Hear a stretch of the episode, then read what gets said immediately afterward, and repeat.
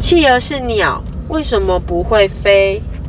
很久很久以前，企鹅也曾经有强壮的翅膀，可以在天空里飞翔。它们也会潜到海里抓鱼或者乌贼。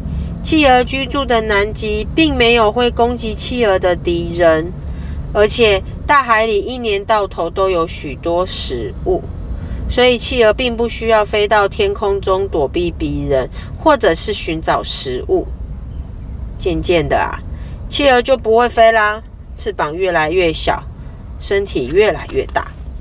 企鹅虽然不能在天空中飞，却可以在水里自由自在的游泳，这样就够喽。